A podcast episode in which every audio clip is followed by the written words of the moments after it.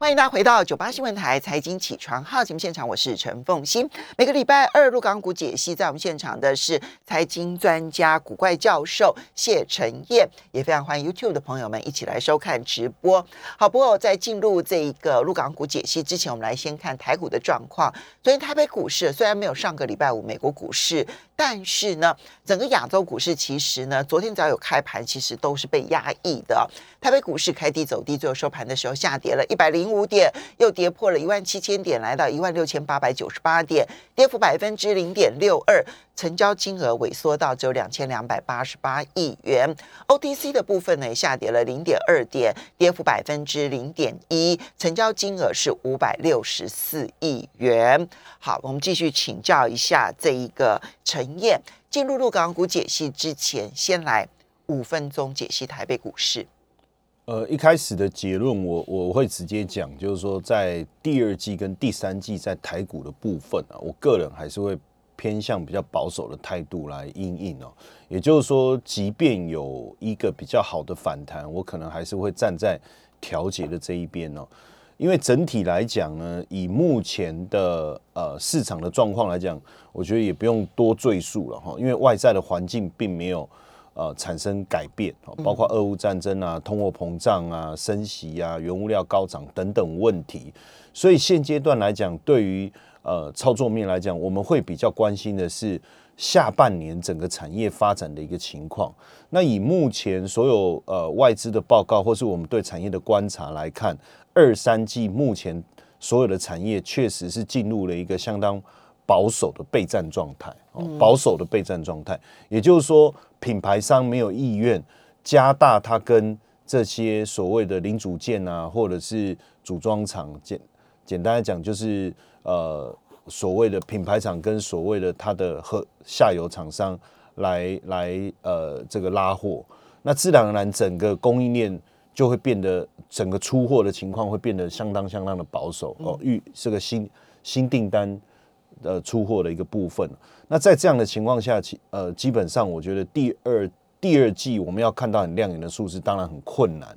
那第三季会不会有好转？那就要看第二季整个国际局势的状况如何才能确定。嗯，所以以现阶段来讲，还看不到第三季。没错，没错。那如果所以呃，以现阶段来讲，我我们会比较保守的去看待整个市场股价的上涨。意思就是说，如果是积极的话，那当然它的这个上涨我们会追进嘛，哈。但是如果说是保守的话，变成它在上涨，我们自然而然会做一些调节。那所以，那那当然，我我觉得几个观察，哦这边提醒大家，第一个就是说，虽然说投信在加权指数是买超哦，但是如果我们要切开来看，就是把它切大型股、小型股，或者是说电子股，其实在 OTC 的部分。投信是持续的减码，也就是说，它把它过去呃创造绩效的中小型持股的这个部分哦，把它转移到加权指数的大型股。但大型股的部分，我们也很明显发现，它都转到相对比较保守的哈，电信类的啦、金融啦，或者是一些呃比较受惠原物料的哈，这个就是有。呃，受比较明确的主题性，还有一个防守性，哈，这两个他们他们做的非常明显。对防御性的一个个股，所以虽然投信买超，但是不代表它是一个主动式攻击的一个状态，哈，反而它它是一个呃不得不做，但是我就。呃，用一个防守的态度来操作台股。那另外一个就是说，在电子股的部分，昨天好不容易看到投信是转为买超了。嗯，但是在这之前，其实投信在电子股的部分，其实也是站在卖方。所以这整个呃局势看起来，基本上可呃，如果真的对台股有比较操作的意愿的话，基本上你电子股的部分，你可能还是要有。这个这个心理准备，就是说，真的能做的大概就那几只比较大的，或者是说跟呃能源相关的议题，哈，绿能啊这个方向，哈，风力发电啊，太阳能啊，然后再来就是比较不受到这个呃这个物价上涨、通货膨胀影响，例如生技产业，哦，或者是最近呃大家也也知道，我们呃有有可能跟病毒共存的情况下，你所要面对到的一些需求。生计面的需求的东西哦。那这这个部分可能会是现阶段来讲会比较有机会的一个操作。简单来说，就是不是说台股基本面不好，它要崩盘了哦，大家不要误会我的意思，而是说在整个过程中，你要看到它有一个很亮眼的这种突出的一个走势，确实有困难。那因此你在选择上，你变成你要有产业上面的思维哦，就是现阶段来讲，什么样的产业是比较明确的，什么样的产业。坦白讲，它还会面临到逆风哦，你你就要有这样的一个操作的想法。好，这个是 看起来台股很保留。那陆港股的部分呢？呃，基本上哦，我呃，我们从两个层面来看呢哈，一个是因为因为其实刚才新闻的部分，峰姐已经有提到这个呃，昨天公布的公布的第一季的 GDP 哦，那 GDP 的部分四点八，当然我呃比。比这个预测值好哈，应该说比金融机构、投资机构的预测值好。对，但是是呃，我觉得这里面有一个，当然，我觉得这个数字也不用太过理它。主要的原因不是说真真假假问题，是因为呃，真正的严重是四月份嘛。对，我我要讲的是说，大家看到哇四点八，可是我要跟大家讲，真正严重是在四月，因为上海的浦东开始封是三月二十八号，对不对？对，那。所以你可以想象得到，那个整个大规模的影响其实是四月。对，然后呃，如果我们去看一些数字，像比如说上海哦，像比如说拥堵、拥呃，就是塞车啊什么这些情况的数字，突然之间都都不见了哈。嗯。那包括武汉的部分也是一样哈。那这样的一个情况，其实反映了整个经济的一个状态啊，出现了一些呃这个停滞哦。那所以，我我我们。呃，可能要去看像最近这个刘贺在提醒企业复工这件事情，还有最近很多的这个各国的商会，包括美国啊、欧盟啊、日本啊，去谈这件事情。我觉得这个是重点，还是在啊担这个针对市场担心的部分呢？那因为现在刚才新闻这个峰姐也有提到失业率的问题，我觉得这个。这个都是我们要去关注的哈，我们要去关注的。所以为什么在呃这些数字，我觉得其实官方已经看到，因为我我从我们从第一季开始，其实已经看到，包括呃这个制造业的 PMI 其实已经掉到五十以下，服务业的 PMI 也掉到五十以下，这个是已经开始呃带来一些影响。那现在当然。呃，现在当然就是在四月封城的情况下，大部分的数字我相信都都是呃相当不理想，好像恶恶化的情况是相当的严重。所以为什么呃我们看到十五号是人行宣布降准的部分哈？那预计释放出来的资金是五千三百亿的人民币哈，五千三百亿的人民币。那这个部分我我觉得会开始会带来一些些。呃，转变，但是这个转变的，也就是说，呃，如因为封城的关系，所以这个降准所带来的效应，可能不是没有办法像过去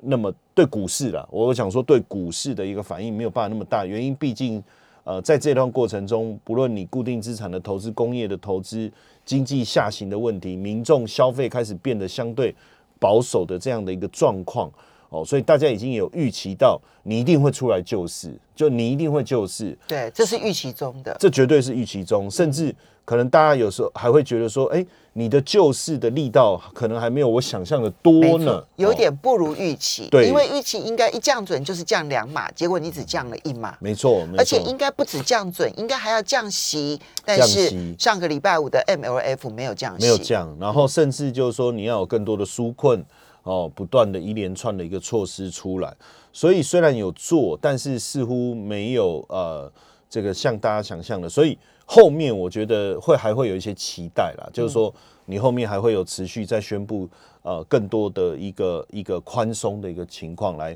刺激市场哦。那所以整体整体来讲，这个也反映在呃指数上面，但是我我这边特别强特别跟大家分享，就是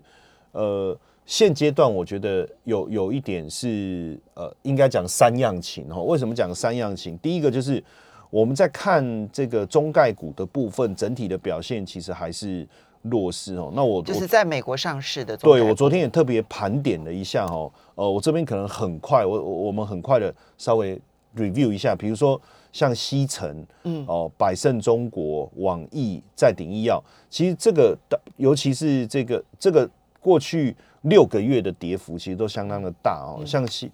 但呃，主要像在鼎医药这个跌幅已经超过五十趴了哈，嗯，然后像和黄医药啦，好，然后腾讯音乐，还有新东方学校，哦，就新东方了，这个跌幅也都相当大。过去半年，对目那像新东方已经跌了五十几趴了嘛，受到政策的影响。那如果说跟电动车有关，像小鹏汽车、未来汽车，其实过去半年的跌幅也也也还是相对大，受到政策面。那未来目前为止已经跌了超过五十趴了，嗯然后包括百度啦、唯品会，百度算是这里面相对比较抗跌的，可是过去半年也跌了二十五趴。所以这一些中概股，它其实不管你有题材没题材，其实都是狂跌的。对，然后你说像拼多多也跌了超过六成，然后贝贝壳找房。那像金山云这个，呃，其实在我们来看，它是最应该是最符合现在整个使用趋势的一个公司，但是它最近半年的跌幅也达到了八十五趴。什么？金山云是什么？就是做云端，就是我们会使很多软件防呃防毒啊，那个照道理你应该不会受到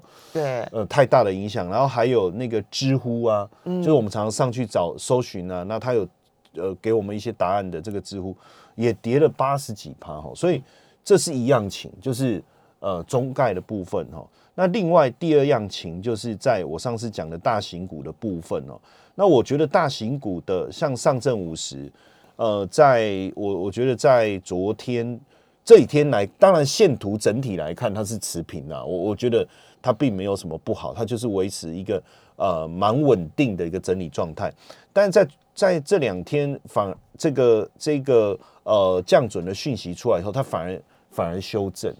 昨天当然他们有一个人事上面的消息，嗯，是他们的一个很大的型的一个银行，然后的负责人，然后嗯，这个被抓起来了。对，然后但是呢，中深中小的部分哦，呃，反而在昨天出现了一个强劲的上涨。嗯，那我觉得不管虽然说呃这个。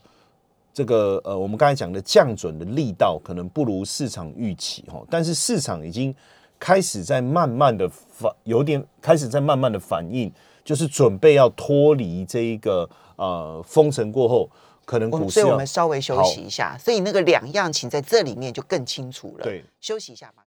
欢迎大家回到九八新闻台财经起床号节目现场，我是陈凤欣。在我们现场的是财经专家古怪教授谢晨燕，也非常欢迎 YouTube 的朋友们一起来收看直播。好，所以我们刚刚这个呃，陈燕为大家分析了三样情，中概股还是非常非常的弱哈。那么呃，那么不管而且不管题材，你只要是在美国呃挂牌上市的，它其实都非常的弱。那么可是呢，两样情的部分是大型股跟中小型股，其实在过去这一两个月吧，哈，相对比较有支撑的是大型，比如说像上证五十，它其实比较有支撑。但这两天呢，然后中那个深圳呢，相对来讲其实是修正到了前一波的低点附近了，哈。那么嗯，这两天其实就要拼会不会撑得住那个低点，哈。那么，但是这两天在大陆，它公布了这个降准之后，其实我们看到上证五十反而偏弱，而深中小反而开始又变强了。如何看待？其实我这边哦，呃，我特别帮大家做一个提醒，就是说，在国企指数的部分哈，还有这个上证，我用上证五十来看哈，其实这两个。指数都有一个有趣的地方，就是在呃跌最凶是在三月十五号，嗯，然后隔天就强拉，之后就跳空往上。那这个跳空的缺口，实际上呃严格讲起来，它并没有真正的呃有补到，就是有就是呃有跌回到缺口，但是就止住了，嗯，所以严格讲起来，从封城开始到目前为止，其实指数都没有在恶化。嗯，也就是说，在封城之前，哦，那呃三月上半上旬，其实股市确实面临到呃急杀的一个修正，就从三月初一直急急杀到三月十五号。对，但是呃后面甚至呃封城啦，大家讲到这些。呃对经济的冲击啊、停工啦、锻炼啊这些，其实都没有让股市在更跌凶。跌跌更多所以这个部分其实这这个我我我们可我们也或许可以这样讲吧，就是说。呃呃，在封城的讯息出来之前，股市已经领先反映了封城的一个利空。那反而真的封城的时候，呃，这个部分的利空反而没有给股市带来更大的压力，因为国企指数也是这样，而且甚至国企指数哦，它在三月十五号跌下来最低点嘛，三月呃十六号长红拉上去，三月十七号跳空之后，缺口是都没有回补。哦，所以当然它也没有大涨，但是它并没有去补那个缺口，所以代表呃这段时期整个大家所担心对股市的一个影响，其实没有不不能说没有想象的大，而是说它前面已经先反应了，哦，前面先反应。那当然就是在这段时间，中小型的企业它所受创一定比大型企业来的严重，因为毕竟它能够拿到的的资源对能够调度的资源，或是能够享有的礼遇哦，或哦或是不同的差别性哦。我特别用礼遇了哈，这这个有机会再请凤云姐细讲。那这个部分肯定是有落差，那所以就很明显，像深中小，深像深中小，它就有跌破三月十五号哦，或是或是讲我们讲最低点的话是三月十六号，它的最低点就有跌破，它的最低点其实是有跌破，它并没有办没有像上证五十或是国企指数，然后它就撑在一个横盘的区间，然后就跟啊跟啊哦，如果我们讲最低点的话，它是有跌破，可是很妙的事情是，就是虽然点数有破，可是如果我们不看点数，看整个呃 K 线的一个形态的话，坦白讲，他是它就是慢慢的去摸到那个低点，嗯，然后不小心滑过去，哎，但也没有我们出现我们所谓的真的那种呃长黑不断的往下破底的这种形态。他现在看起来反而是在那一个三月十五号的十六号的低点这附近，已经是整理了一个礼拜的时间。对我，我我叫他鬼鬼祟祟的徘徊，就是就是什么？为什么叫鬼鬼祟祟徘徊？就是就在那里好像很想跌，但是他又不敢跌，然后呃，在这过程中你就看到它就在那晃啊晃，但是从这个降准的讯息出来之后，我觉得比较明显看到它的活跃度开始增加了哈，尤其是在。呃，这个昨天的一个长虹，那我觉得这里面有一个比较重要的观察是什么？我我带大家很去看一下最近，因为我我每个礼我我每天其实都一直在看这种所谓资金的流向。那上个礼拜来的时候呢，我们特别跟大家谈谈到一个重点是什么？就是资金往这个防疫啦，或者是我我这个我在居家，所以我的快递啊这种流向。但是这几天很你上礼拜就讲说，这些资金流向是极为短期的，对对其实你都并不赞成说去跟跟着这个流向走。没错，而且很妙的事情是，这几呃上次我们讲的这些呃往这个方向流的这个资金，突然之间就没有往那边流了。嗯然后最近我看到的资金的一个流向又回到正常的一个状态哈，包括呃我们讲呃这个呃中国大陆本身自成自制的晶片的概念股，还有我们讲半导体概念股，哦，还有包括华为概念股、第三代半导体概念股。哦，太阳这这几个就是本来呃政策扶持的主轴嘛，哦，这个是没有问题的。哎，那当然你说呃封城啊或疫情啊，这个大家就不关心了。哎、可是你看现在呃这个，当然我因为现在已经有白名单出来，上海有白名单，代表是不是慢慢的又要开始？因为白名单就很明显的，像半导体啦、汽车啦，是它的白名单的主轴。没错，然后再来就是包含太阳能的部嗯分。那太阳能这个就合乎国际现在市场的趋势，因为你能源价格高涨的情况嗯下，那这个部分你当然呃这个太阳能的一个产业势必要上来。所以我我我觉得在概念资金的一个部分哦，那已经有明显，甚至在行业，刚才讲的是概念，对不对？对行业的部分哦，我我呃航空、航天航空这个是合理的，对不对？哦，俄乌战争一定是带这个趋势。另外一个就是汽车的相关零件这个部分也上来，那这个我觉得也是合理，因为毕竟你在整个呃能源价格高涨的情况下，我们一直认为电动车产业的一个发展，其实会是一个长期的主流嘛。那你你那你那这一块当然还是跟汽车有关。所以呃，整个来看，我就会发现说，为什么昨天深中小会大涨？因为很简单嘛，我白名单出来了，然后我又降准了，代表资金开始宽松了。对中小企业来讲，它会得到比较多的帮助，因为我当时我的受伤最重，自然我得到的反馈会最多。嗯，然后再加上就是说白名单，大家一看，我还是要往电子半导体这个方向。延续我原来政策推动的一个目标，嗯，那所以呃这几个资这几个部分，其实在深中小里面是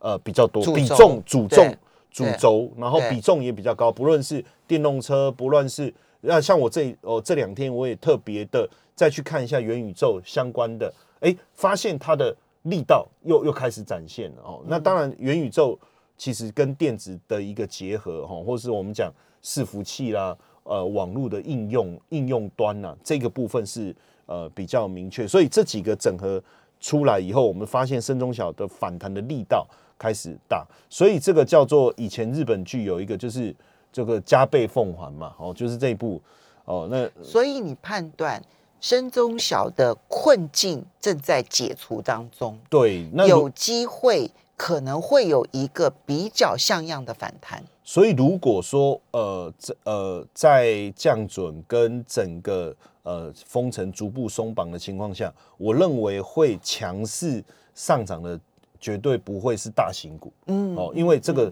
对大家来讲，它的这个吸引力是不大的。因为你当你回到政策主轴，而且如果我真的要让经济能够更快速的跟上轨道的话，那对。呃，这个政策性扶持的产业的力道一定是要加强嘛，哦，延续原来的一个路径嘛，所以接下来反弹力道会比较强的，应该是确实会落在深中小相关的一个族群。哦，所以如果说在操作上，我就会比较往这个方向去思考，因为确实我们从最近资金流向的角度来看，它已经回到了这个原来在呃，应该讲封城之前。的产业的一个主流了，而这个主流是你认同的，就跟上个礼拜不一样。就上个礼拜那个资金主流，你觉得大家就稍安勿躁就算了，对，没错。但是这一个礼拜的资金主轴，你就觉得合理了。当然，这个前提是不要又回到之前的就是原本紧绷的状态啦。如果说封城的状况逐步解封，嗯，然后这个除了这次的降准之外，再来一个哦，再来一个这种宽松的政策的话，后面反映出来的力道应该会更强。好的，我们要非常谢谢财经专家古怪教授谢晨燕提供这入港股的这些讯息呢，供大家做参考。我们要非常谢谢陈燕。